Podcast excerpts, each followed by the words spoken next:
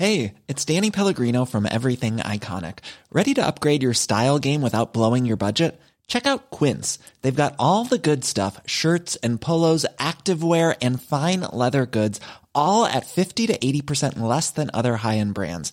And the best part? They're all about safe, ethical, and responsible manufacturing. Get that luxury vibe without the luxury price tag.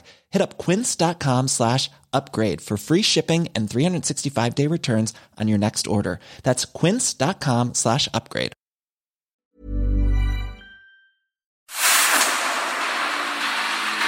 El dedo en la llaga. Había una vez un mundo en el que nadie creía. Un país de historias inexplicables. Una nación con personajes asombrosos. Santo Tomás tenía razón. Hay que ver para creer. El México increíble. Las verdades que duelen. La voz de los que callan. El dedo en la llaga. Infórmate, diviértete, enójate y vuelve a empezar. El Heraldo Radio presenta El Dedo en la Llaga con Adriana Delgado. Tú me hiciste sentir que no valía y mis lágrimas cayeron a tus pies. Me miraba en el espejo y no me hallaba. Yo era solo lo que tú querías ver. Y me solté el cabello, me vestí de reina, me puse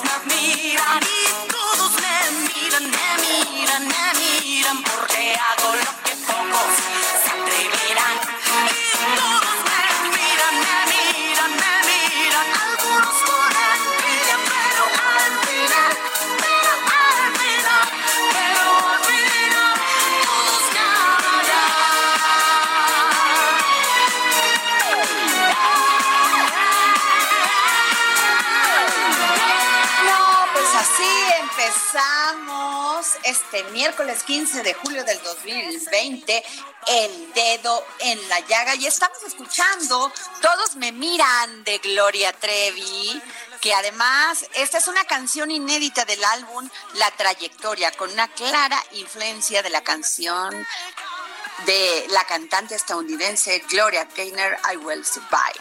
Se estima que Gloria Trevi, Trevi, ha vendido casi 20 millones de discos en todo el mundo, lo que la convierte en una de las artistas latinas con mayores ventas. Y además decirles que a mí me encanta Gloria Trevi porque además es una mujer que tiene unos temas de empoderamiento, independientemente de lo que ha sido su vida o no. Pues es una gran estrella, una gran artista. Y bueno, Jorge Sandoval, te saludo con mucho gusto. Adriana Delgado, yo te saludo con más gusto aquí en tu programa El Dedo en la Llaga. Qué cantante Gloria Trevi, ¿verdad? Qué ejemplo para Pues muchas sí, mujeres.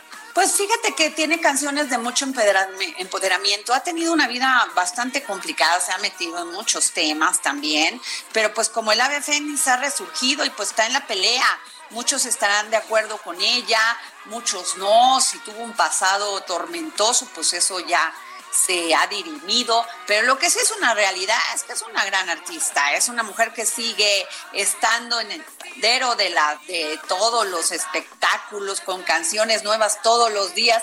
Y definitivamente tiene canciones que pues son de mucho empoderamiento para las mujeres, eh, tiene una gran influencia en la comunidad este LGTB, entonces pues muchos saludos a Gloria Treva, Trevi y gracias a toda la nuestros radioescuchas por siempre estar con nosotros, querido Jorge. Efectivamente, y si quieren eh, ponerse en contacto con Adriana Delgado en sus redes sociales, ella de inmediato les responde. En tiempo real les responde. Y su cuenta de Twitter es arroba Adri Delgado Ruiz. Arroba Adri Delgado Ruiz. También es su cuenta de Instagram. Y tiene dos números de WhatsApp para que le manden un mensaje de voz, un mensaje de texto, el 55 25 02 2104, 55 25 02 2104 o el 55 25 44 33 34. Adriana Delgado, muchos temas el día Muchos de hoy. temas, Jorge. Y bueno, es que fíjate que el día de ayer se dio a conocer que la Comisión Federal de Electricidad, la CFE, gastará 2.060 a ver, dos mil millones de pesos para comprar dos millones de toneladas de carbón y generar electricidad en dos plantas de la compañía. Es que me pusieron aquí muy mal el número, Jorge. En conferencia virtual, Miguel Alejandro López, coordinador de Administración y Servicios de la empresa, detalló que la compra se re realizará por adjudicación directa a 75 productores, a los cuales pagarán 1.034 pesos por tonelada. Esta adquisición será para los siguientes 18 meses, o sea, de julio de este 2020 a diciembre del 2021, con el objetivo de reactivar la zona carbonífera de Sabinas, Coahuila, precisó el coordinador de administración y servicios de la empresa productiva del Estado, Miguel Alejandro López, en un mensaje virtual. Y es por eso que este, tenemos en la línea al diputado Manuel Rodríguez, que pertenece al partido Morena y es el presidente de la Comisión de Energía en la Cámara de Diputados. Muy buenas tardes, diputado, ¿cómo está? Muy buenas tardes, Adriana. Muy bien. Saludos desde Villahermosa, Tabasco, donde tienen su domicilio ustedes, su casa, y con mucho gusto dirigiéndome al auditorio de ustedes y eh, con gran alegría para compartir información. Oiga, diputado, pues esta noticia pues dio gusto, pero también porque finalmente pues va, va un tema a un sector que pues se tiene que reactivar, pero también generó mucha suspicacia. Este, usted tiene perritos igual que yo, diputado. Sí, sí, sí. Me delatan que estoy en confinamiento social acá en Así la casa es. de ustedes. Qué bueno. Sí. Ahí, ahí denles un beso de mi parte porque yo soy amante de los perros. Pero bueno, resulta que mucha gente, pues, a, a, mucho de, muchos políticos dicen que se ha generado suspicacia en el tema de que es adjudicación directa. ¿Sí? De que, de que se va a beneficiar a tales o cuales personas que tienen este negocio. Y luego también dicen que pues esto no, no apoya todo el tema de que el país pase de tener estas energías, pues le llaman sucias, a estas energías limpias y renovables. ¿Qué me dice usted? Bueno, primero comentarles que en todo el mundo, en casi todos los países del mundo, todavía tienen eh, plantas generadoras de electricidad a base de carbón. Y como estamos en la etapa de transición energética, esto significa que estamos pasando hacia energías limpias, energías verdes, energías renovables, pero todavía seguimos usando las energías que se generan con hidrocarburos y con eh, material eh, contaminante como puede ser el caso del carbón. Sin embargo, las tecnologías han ido avanzando y se disponen de filtros que capturan en buena medida la contaminación que emiten a la atmósfera, cosa que ha sucedido en nuestro país. Y por otro lado, pues como señalaban en el programa, también sirve para ayudar a los productores de carbón, específicamente en la zona de Coahuila, que tienen una gran vocación y potencial y que además viven amplias zonas de ese estado precisamente del trabajo minero de carbón y es una forma de ayudarles a reactivar su economía. Entonces, eh, teniendo claro que estamos en esta transición energética en donde sí debemos de tener muy presente que vamos a encaminarnos hacia una matriz de energía eléctrica en donde dentro de unos años todo sea con base en energías renovables, pero especialmente limpias, pero que en el Inter todavía vamos a seguir usando otras energías, porque eh, lamentablemente la mayor parte de las energías renovables son energías intermitentes. ¿Esto qué quiere decir? Que no producen energía las 24 horas del día. Necesitan que haya una energía de respaldo para los momentos en que no generan. Es decir, en el caso de la eólica, cuando deja de soplar el viento, pues tiene que entrar una de respaldo, como bien puede ser una que genera energía con base en el carbón o con base en el gas o en diésel. O en el, combustóleo, ¿no? El combustóleo que viene del... Pero el combustóleo es una es algo que ya ni se usa en países avanzados, este diputado, porque pues finalmente contamina y es un pues algo es un desecho de un del petróleo. De, de, eso estamos eh, convencidos, incluso les quiero compartir que la posición de quienes integramos la Comisión de Energía en la Cámara de Diputados es de eh, apretar el paso en esa transición para ir hacia las energías limpias y renovables, pero nos queda claro también que estas plantas que funcionan con combustóleo, por ejemplo, o carbón, es parte de lo que la actual administración de la Comisión Federal de Electricidad y del gobierno federal que encabeza el iniciado Andrés Manuel López Obrador heredaron de las anteriores administraciones. Y sería magnífico contar con el dinero para de inmediato sustituir esas plantas, cosa que como ustedes saben no tenemos y sobre todo si estamos buscando no endeudar más a este país y tenemos que ir haciendo las mejoras de manera gradual y por ejemplo la ley de austeridad republicana va ayudando en ese sentido porque los ahorros que se van generando en la administración pública federal van sirviendo para financiar una serie de, proyectos que requiere el país como bien pudiese ser estos de los que estamos hablando. Comentarles que, por ejemplo, en la proyección que tiene la Comisión Federal de Electricidad, se va a continuar invirtiendo en energías renovables, se van a rehabilitar. Eh, eso le quiero hacer una pregunta, eso le quiero hacer una pregunta porque vi un boletín y un tuit de la secretaria de, de, Energía, Rocío Nale, que dice que el gobierno de México apoya la economía familiar y promueve las energías renovables, renovables perdón, intermitentes con la instalación en casas, habitación de paneles solares para beneficiar directamente a los usuarios. Pero yo me quedé, estamos como confundidos. Yo me quedé que esta, este servicio lo iban a dar estas empresas a las cuales les iban a permitir que pudiera con claro, cambiando acuerdos que se habían hecho en el pasado y que se iban a sentar con ellos para ver cómo llegaban a un nuevo acuerdo. ¿Qué va a pasar con eso? ¿La, la CFE va a poner estos paneles solares? ¿Cómo está? Eh, bueno, lo que pasa es que el tema es muy amplio. Esto que están comentando se refiere a que un usuario particular, que pudiese ser usted, Adriana, que quisiera poner en su casa paneles solares, la Comisión Federal de Electricidad le va a dar las facilidades para que así sea y si usted genera la cantidad de energía que consume en el día, pues no va a pagar absolutamente nada de electricidad. Si llega a consumir un poco más, como va a tener un medidor bidireccional podrá tomar energía de la red eléctrica y esa parte que consuma será lo que le pague a la comisión.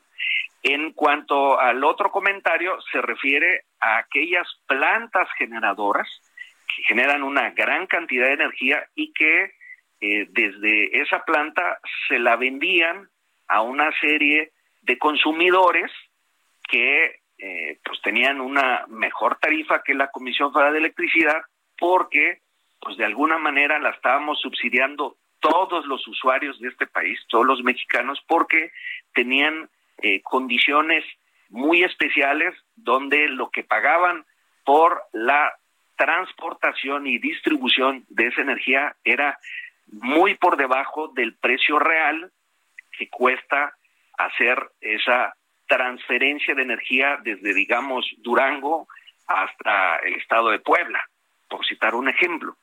Entonces, esa es la parte que se pretende cambiar para efectos de que las cosas se hagan como Pero deben ¿quién va a poner este servicio? ¿Lo van a poner empresas privadas?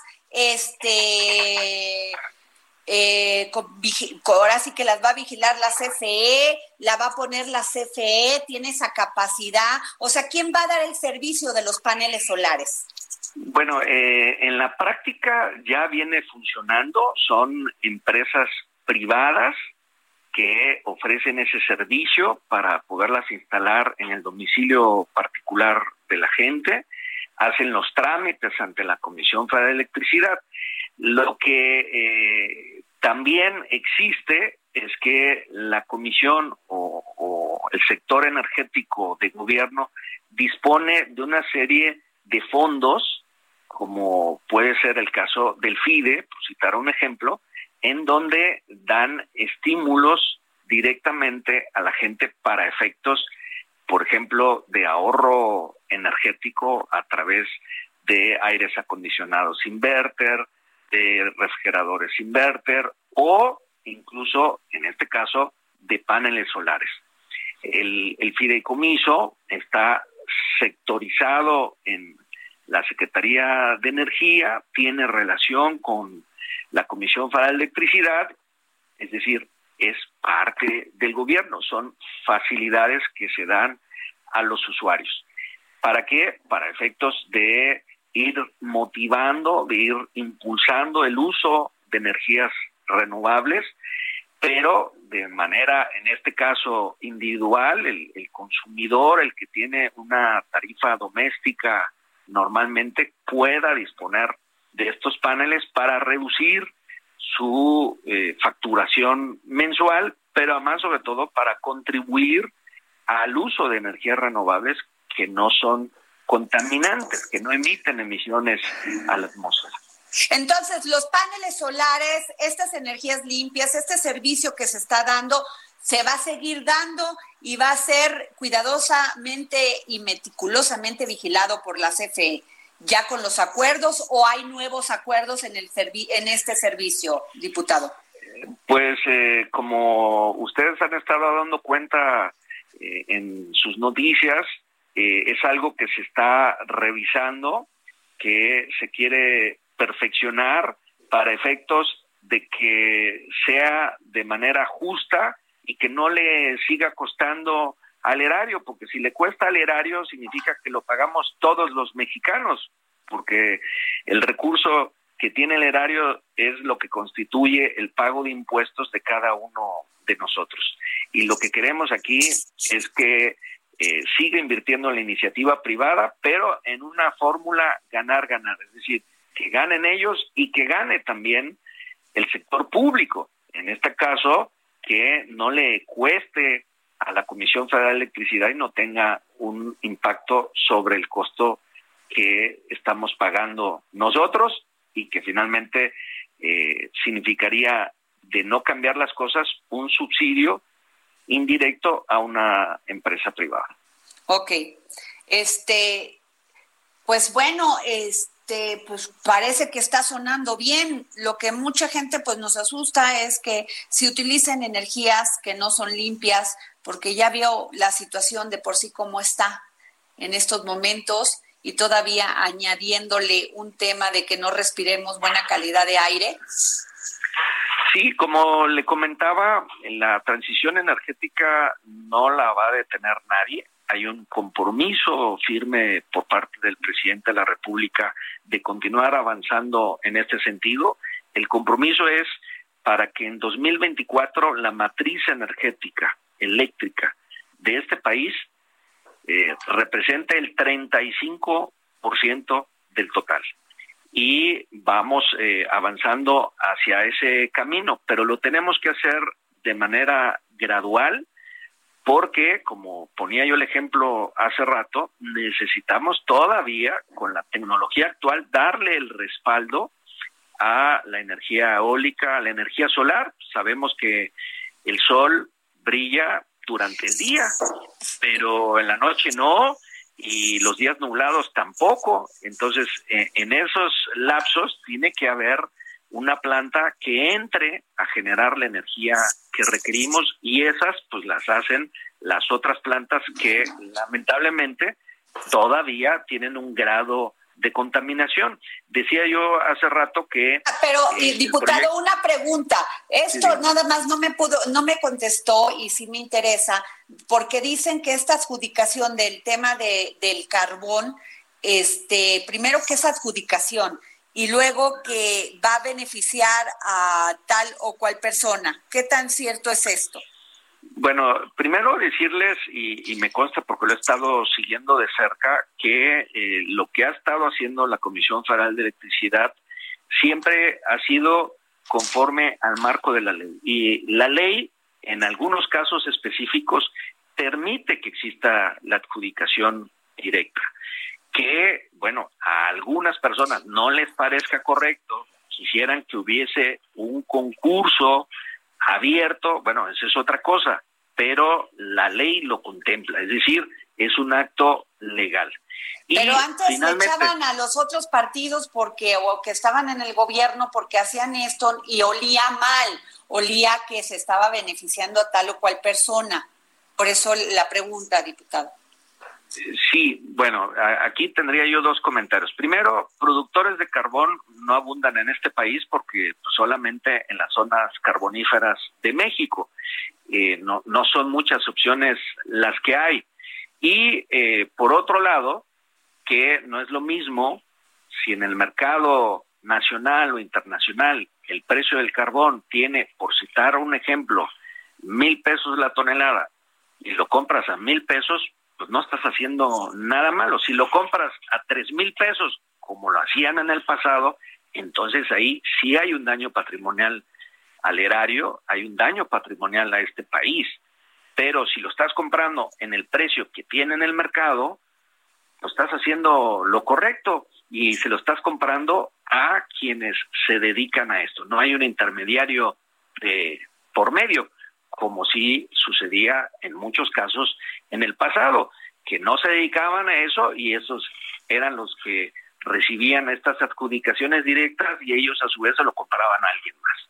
Pero hay otra cosa que no podemos perder de vista, que todo esto tiene que ser transparente y cualquier ciudadano puede pedir información y nosotros como legisladores federales estaremos muy al pendiente que se cumpla no tan solo desde el punto de vista legal, sino también desde el punto de vista ético y moral en todo lo que se haga, porque nosotros hemos propuesto una transformación en este país y para poner el ejemplo, si alguien del actual gobierno falla, nosotros lo vamos a señalar, porque no vamos a tolerar que haya actos de corrupción por el hecho de que sea alguien que forma parte del gobierno que encabeza nuestro presidente, al que apoyamos nosotros y, propusimos como candidato en el 2018.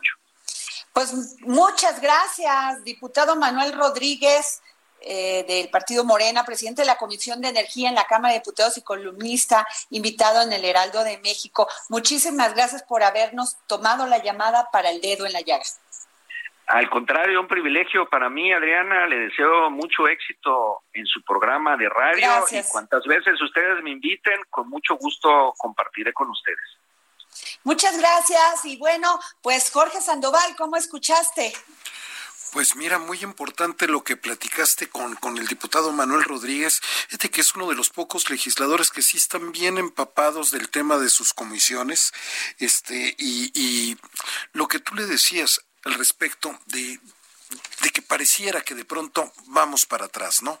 Que de pronto estamos yendo todavía las energías sucias, no estamos yendo en el camino de las energías limpias, pero de pronto se entiende pues que las asimetrías entre los países de, en, en, en, en cuanto a su desarrollo, ¿no?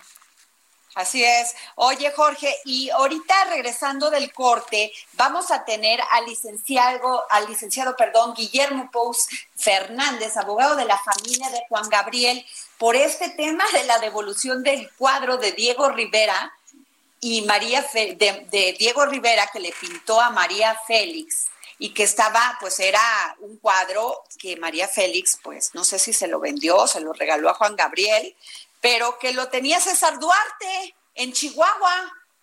Imagínate nada más, O una sea, historia de sí, película, ¿no? O sea, es una historia de película, como por qué César Duarte tenía un cuadro de Juan Gabriel que al mismo tiempo era un cuadro de Diego Rivera que le había hecho a María Félix. La Exactamente. verdad, no se vaya porque después del corte vamos a hablar con el licenciado Guillermo Pous Fernández para que nos cuente toda esta historia. Efectivamente, y lo que le quieran preguntar a través de Adriana Delgado, por favor se lo pueden hacer saber en su cuenta de Twitter que es arroba Adri Delgado Ruiz, arroba Adri Delgado Ruiz, o mandarle un mensaje de WhatsApp al 55 25 02 21 04. Y hacemos entonces la pausa, Adriana Delgado. Gracias, soy Adriana Delgado y nos vamos a un corte y usted está aquí en el dedo en la llaga. Sigue a Adriana Delgado en su cuenta de Twitter. Arroba Adri Delgado Ruiz. Además, te invitamos a enviar tus opiniones y comentarios en texto o por mensaje de audio a través de WhatsApp al 55 2544 3334. Y si quieres escuchar El Dedo en la Llaga de El Heraldo Radio, en cualquier momento y donde quiera que te encuentres, descarga el podcast disponible en Spotify y iTunes.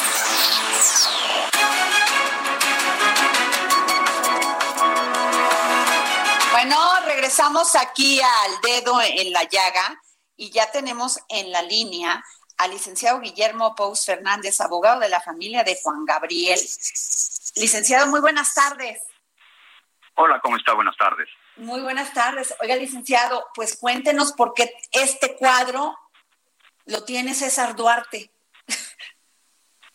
Eh, bueno, el, el cuadro se trata de una pintura que, que hizo Diego Rivera en donde retrataba a María Félix. Así Por la es. estrecha relación que existía entre María Félix y don Alberto, es que el cuadro llega a ser propiedad de don Alberto. Él lo tuvo en su casa de Malibú, después en Las Vegas, bueno, inicialmente lo tuvo en Ciudad Juárez, después en Malibú, en Las Vegas, y regresa a San Miguel de Allende. Estando en San Miguel de Allende, porque era un lugar con condiciones óptimas por el clima que existe y que no hay humedad, es que lo mantiene ahí por, por bastantes años.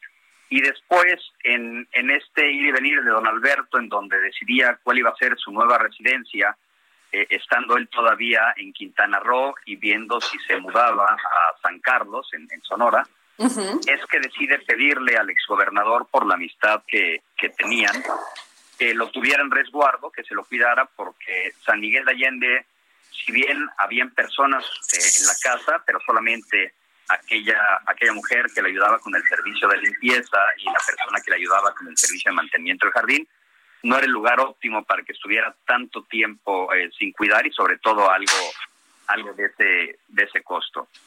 Se lo, se lo entrega al exgobernador Duarte solamente pidiéndole que lo cuide, se lo entrega en resguardo y después muere don Alberto. Cuando nosotros iniciamos el inventario y comenzamos con la casa de San Miguel de Allende, es que nos percatamos que no estaba el cuadro, esta historia no la conocíamos, empezamos a hacer las investigaciones, eh, damos con esto que le acabo de explicar, contactamos al exgobernador, se tiene una reunión con él en Cancún y él reconoce abiertamente que efectivamente tiene el cuadro, que se lo dieron en resguardo, y le pedimos que lo devolviera.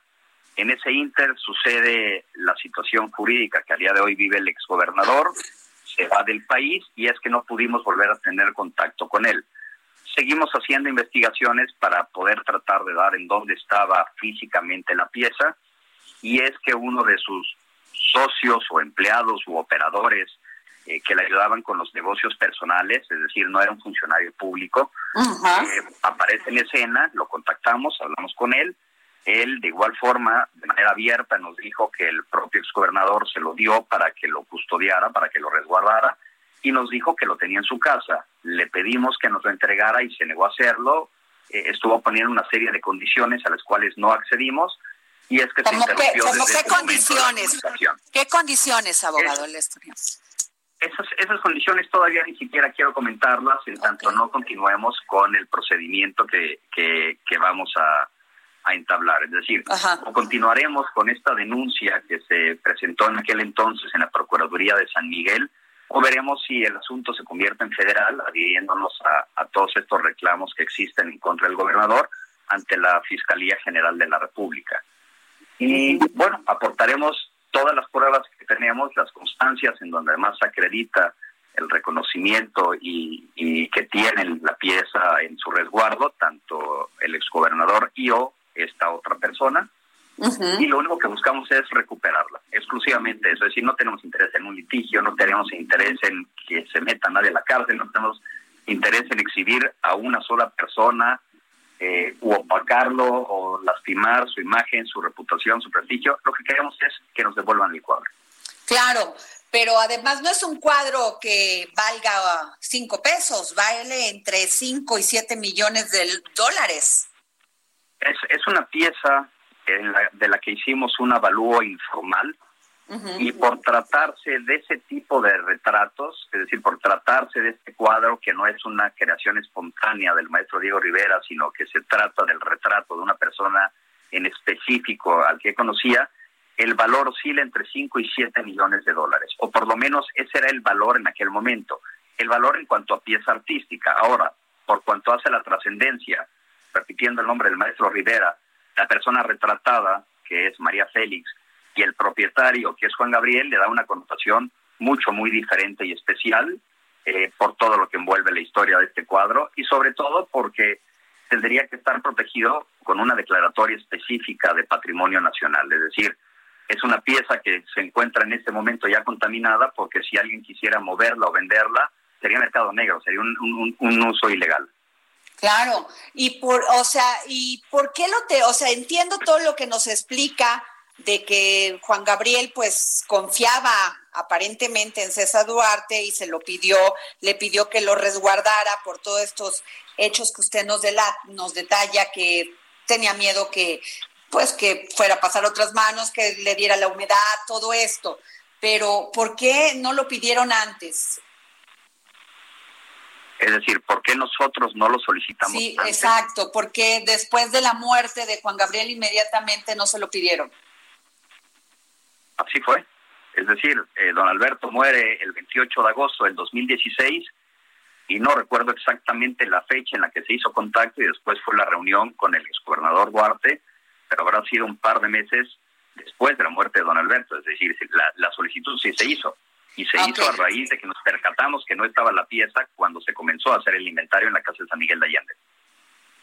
Híjole, pues este caso va a dar mucho que hablar porque como usted dice, abogado, es un cuadro, pues no es un cuadro, no cualquier cuadro, es un cuadro que representa pues primero el trabajo del maestro Diego Rivera, de María Félix, que fue una gran diva en México, y luego que haya pertenecido a Juan Gabriel, que es, bueno, el, gran amor de México, pues sí va a ser un tema. Ojalá que lo puedan recuperar.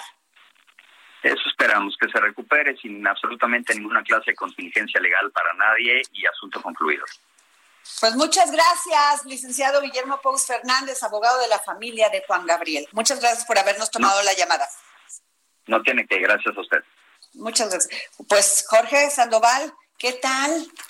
Pues ojalá que nos esté oyendo la persona, el empleado del exgobernador César Duarte, y que lo regrese como escuchó, ese cuadro es imposible de vender por la vía derecha. Quedar, pero además no se van a poder quedar con él si ya saben que él lo tiene. Exacto. O sea, por Dios y además no es suyo. Sobre todo eso, ¿no? Sobre todo eso. Eso decírselos a los políticos creo que a veces no lo entienden, ¿verdad? Oye, pero bueno, nos vamos con el doctor Raúl Barrera, director del programa de arqueología urbana del Instituto Nacional de Antropología e Historia, y es este descubrimiento de los restos del Palacio del Emperador Mexica Axayacal. A ver, no sé si lo pronunció bien, y lo estoy pronunciando bien, y de una casa construida por órdenes del conquistador Hernán Cortés y que fueron descubiertos bajo los pisos del Nacional Monte de Piedad. Muy buenas tardes, doctor, ¿cómo están? Buenas tardes, mucho gusto. Oiga, ¿lo dije bien? A ver, dígame, Axayacal.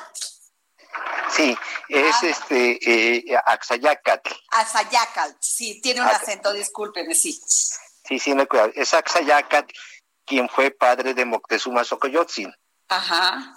Fíjese. Bueno, ah, sí. Ahora cuéntenos todo, cómo lo descubrieron, hace cuánto que están trabajando en esto, porque esto marca otro, es otro, pues otro tema en la historia de México.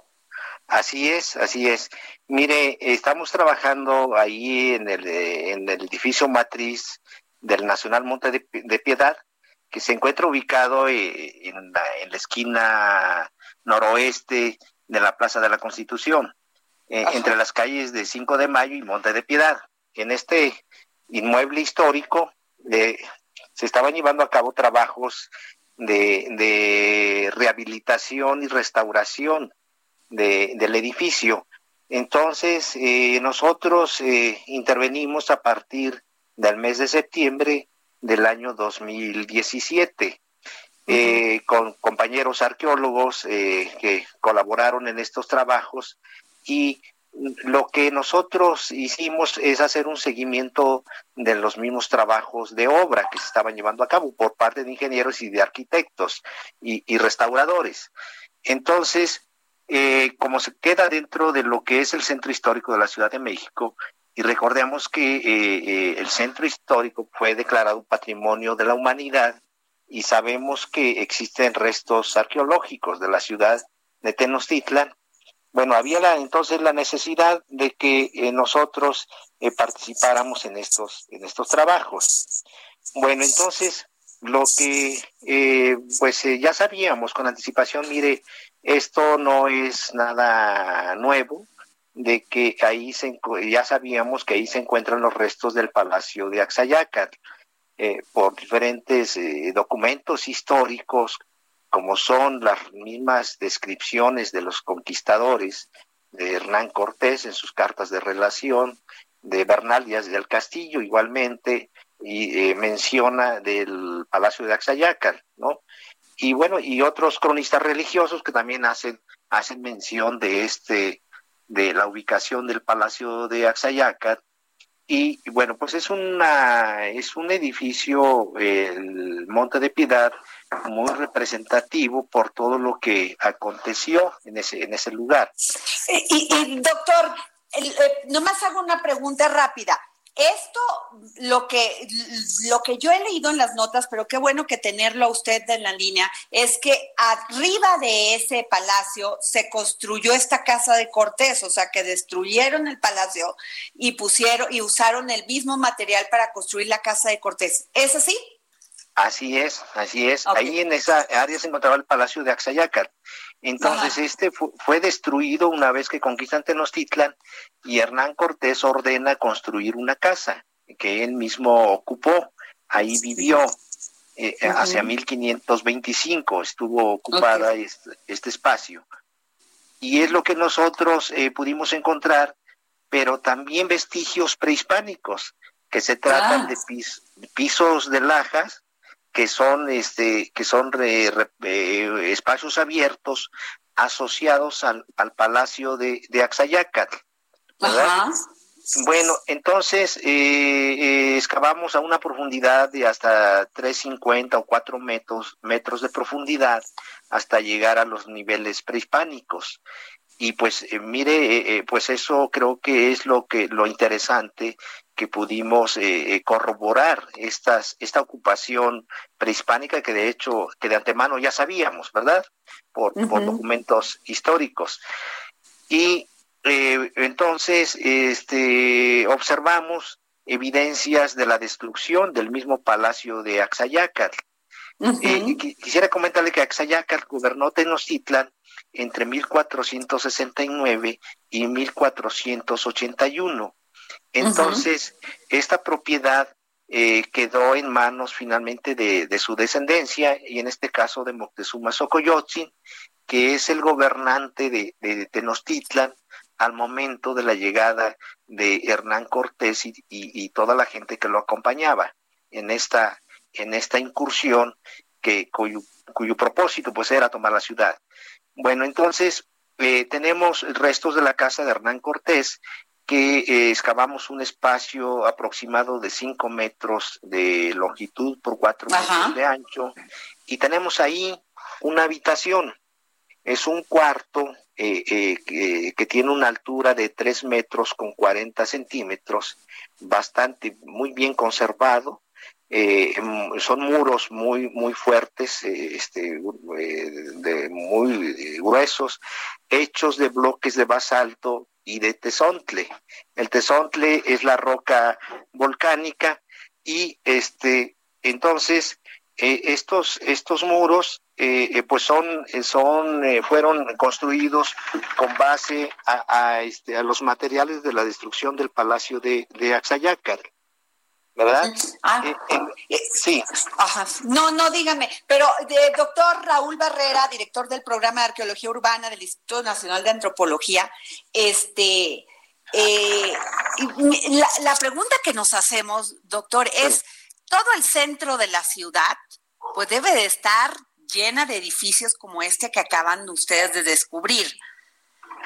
Sin embargo, sin embargo, la, la, la, el piso de esa zona, pues era el antiguo lago de Texcoco. Pues y que ustedes lo encuentren en buenas condiciones y en una situación pues complicada, porque ese es el piso donde más se sienten los temblores donde más afecta, porque precisamente su terreno, pues era, es terreno pantanoso. Así es. De hecho, la Ciudad de México, en su mayor parte, está sentada sobre el, lecho del lago de Texcoco. Exacto. Entonces, por naturaleza, esto es zona de lagos eran este, cinco lagos en época prehispánica, en el siglo XVI. Estos lagos se fueron, han sido desecados en, su mayoría, únicamente nos quedan pues pocas, pocas este, porciones de los lagos, como es Xochimilco, ¿no? Eh, eh, eh, entonces, este, tenemos una, una situación muy especial con la Ciudad de México, porque vivimos en el lecho lacustre prácticamente bajo nuestros pies, eh, si andamos en el centro, eh, eh, a los cinco metros de profundidad tenemos agua, ¿no? Que son los mantos freáticos. Sí, claro. Por eso mi pregunta, doctor, ¿qué tan importante es rescatar estos sitios? Porque es verdad, o sea, desde luego, perdón, repito la pregunta, es sumamente importante porque nos da otra, otra historia de la historia, ¿sí? Pero, pero tan, ¿qué tan viable es rescatarlos y que puedan ser visitados cuando tiene todas estas condiciones propias de las que estamos hablando? Eh, así es. Mire, eh, eh, el centro histórico es de una gran riqueza arqueológica que tenemos en el subsuelo. Hay evidencias de otras ciudades anteriores a, la Ciudad de México que, conocemos actualmente, ¿no? están los restos de, de, Tenochtitlan, que fue una urbe, una ciudad en su momento, podríamos decir, de las más grandes del mundo, comparable con cualquier otra ciudad de otros de otros continentes como Europa.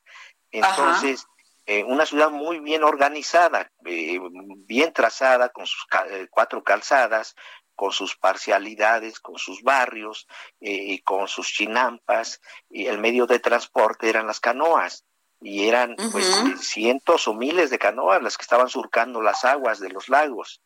Y, y todo eso pues cambió con la llegada pues de, con este evento que se dio de la llegada de Hernán Cortés, pero también aquí quisiera agregar que, que, fueron muchos indígenas que se le unieron desde Veracruz, desde Zempoala, eh, pasando por Tlaxcala, y muchos este, grupos indígenas que se le unieron a Hernán Cortés porque ellos querían liberarse también del, del sometimiento al que estaban expuestos por parte de los mexicas.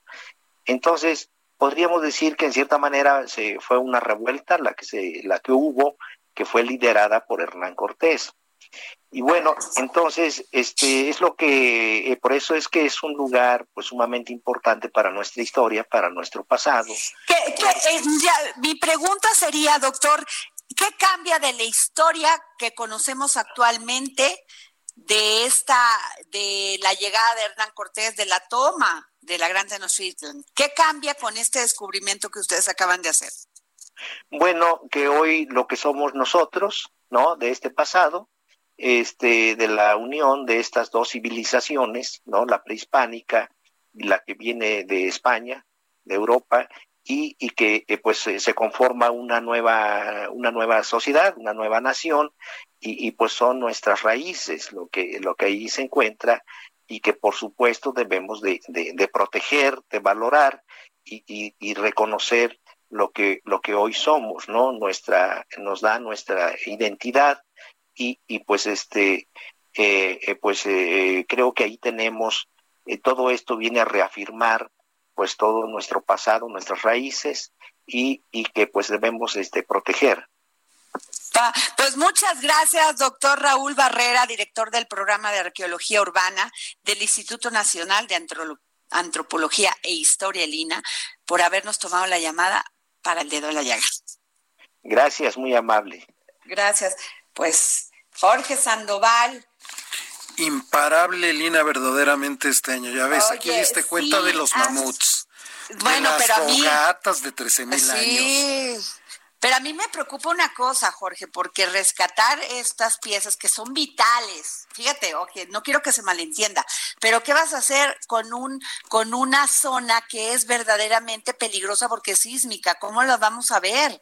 A mí sí me gustaría entrar al cuarto donde Cortés estuvo, pero no deja de ser una zona peligrosa. Yo creo que tendrán que hacer cosas muy importantes este en el centro. Yo creo que tendríamos que pensar, porque abajo del subsuelo, como dice el doctor Raúl Barrera, pues hay toda una ciudad. Efectivamente, lo que hicieron fue construir sobre ella. Exacto. Pero, pero está padrísimo lo, como, como lo cuentas. Hay que ir, ¿no? Cuando lo abran. Pues sí. Oye, y bueno, tenemos a Claudia Juárez, analista en telecomunicaciones, y nos va a hablar de la pandemia por el COVID que trae consigo una secuela adicional, la ampliación de la brecha laboral de género. A ver, Claudia, cuéntanos cómo está esto.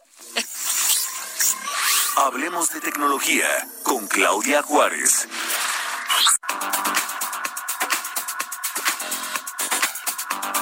Clau. Adri, muy buenas tardes, Jorge. ¿Cómo te va con tu hijo? ¿Cómo te va Bien. con tu bebé? Que no nos dijiste su nombre la vez pasada. Se llama Sebastián y muy bien, Adri, aquí adaptándonos. Muchas felicidades. ¿Ya te, habías, ¿Ya te había felicitado Jorge Sandoval? Eh, sí, claro, claro que Ah, sí, bueno, Jorge, porque tú, luego, luego no, luego lo tengo que estar educando, mi querida Clau, ¿eh? que sea no te atento, ¿eh? preocupes, no te preocupes, Jorge siempre muy atento. Pero ya ni se ríe, ¿eh? Ahorita Ya. se quedó callado. así como Oye, con susto, oye, pero mudé. todo muy bien. Oye, a ver, cuéntanos, ¿cómo, ¿cómo está esto que nos dices? Pues sí, lamentablemente la pandemia por el COVID-19 ha traído consigo, entre tantas cosas terribles, otra secuela social adicional que es la ampliación de la brecha laboral de género. Y es que de acuerdo con la organización Conectadas, que es un grupo de mujeres eh, involucradas en el sector de telecomunicaciones, ha estado muy firme y muy posicionadas tratando de impulsar justamente este tema para, para erradicar eh, de alguna manera la desigualdad eh, de género en los temas laborales. Te paso da- rapidísimo un dato. De acuerdo con la Asociación Mexicana de Mujeres, jefas de, eh, jefas de empresa, alrededor del 70% de las personas en México que están desarrollando un negocio son mujeres. Y a pesar de ello, Adriana, este, pues sigue habiendo mucha desigualdad. Y es que el confinamiento, el teletrabajo, la teleeducación, junto con la reducción de servicios públicos relacionados con el cuidado como las guarderías, han reforzado los roles sociales tradicionales con los que las mujeres absorben una mayor proporción de las tareas domésticas y las de asistencia, agregando ahora otra más, la de la escuela, que ahora quienes tenemos hijos, pues bueno, también nos tocó hacerle de maestros con el, con el homeschooling. Entonces, bueno, estas desigualdades se siguen presentando y con ello pues la reducción de ingresos para las mujeres incrementa eh, su dependencia económica y con ello su vulnerabilidad ante diferentes tipos de violencia ya sea violencia física, violencia verbal o simplemente esta desigualdad en cuanto a ingresos. Entonces, esta asociación pues es lo que pugna que se impulse eh, pues parámetros más justos y más equitativos en las que las mujeres tengan una mayor participación. Y es que un dato que ellas pasan, este grupo de mujeres, es que desde el 2011, por ejemplo, eh, se ha diagnosticado sobre el acceso y participación de las mujeres en los sectores de telecomunicaciones y tecnología. Y, por ejemplo, algunos datos que ellos nos proporcionan son que en el segmento de radio y televisión cuentan con menos de 5 y 10% de mujeres titulares respectivamente. Tú muy honrosamente estás al frente de, de una de un programa radiofónico. Sin embargo, pues esta ha sido una tarea que ha costado mucho trabajo posicionarse a las mujeres dentro de estos ámbitos laborales. Y entonces, también, por ejemplo, otro dato importante es que en la televisión de paga, de los 1.521 títulos de concesión registrados, solo 90 están a nombre de mujeres. Entonces, ese dato nos quedamos, mi querida Claudia. Cuenta. Ya, ya nos tenemos que ir. Ya nos tenemos que ir. Ay, Claudia, ¿te podemos hablar mañana para que nos sigas? Claro porque que no sí. terminaste, no terminamos bien la idea, pero me, este, mañana te hablamos entrando al programa para que nos des estos datos. Claro que sí, Adri, con mucho gusto. Ay, Jorge Sandoval, siempre nos No, eh, nos echas la fiesta. Bueno, adiós. El Heraldo Radio presentó El Dedo en la Llaga con Adriana Delgado. Even when we're on a budget, we still deserve nice things. Quince is a place to scoop up stunning high-end goods for 50 to 80% less than similar brands. They have buttery soft cashmere sweaters starting at $50, luxurious Italian leather bags, and so much more. Plus, Quince only works with factories that use safe, ethical, and responsible manufacturing. Get the high-end goods you'll love without the high price tag with Quince. Go to quince.com slash style for free shipping and 365-day returns.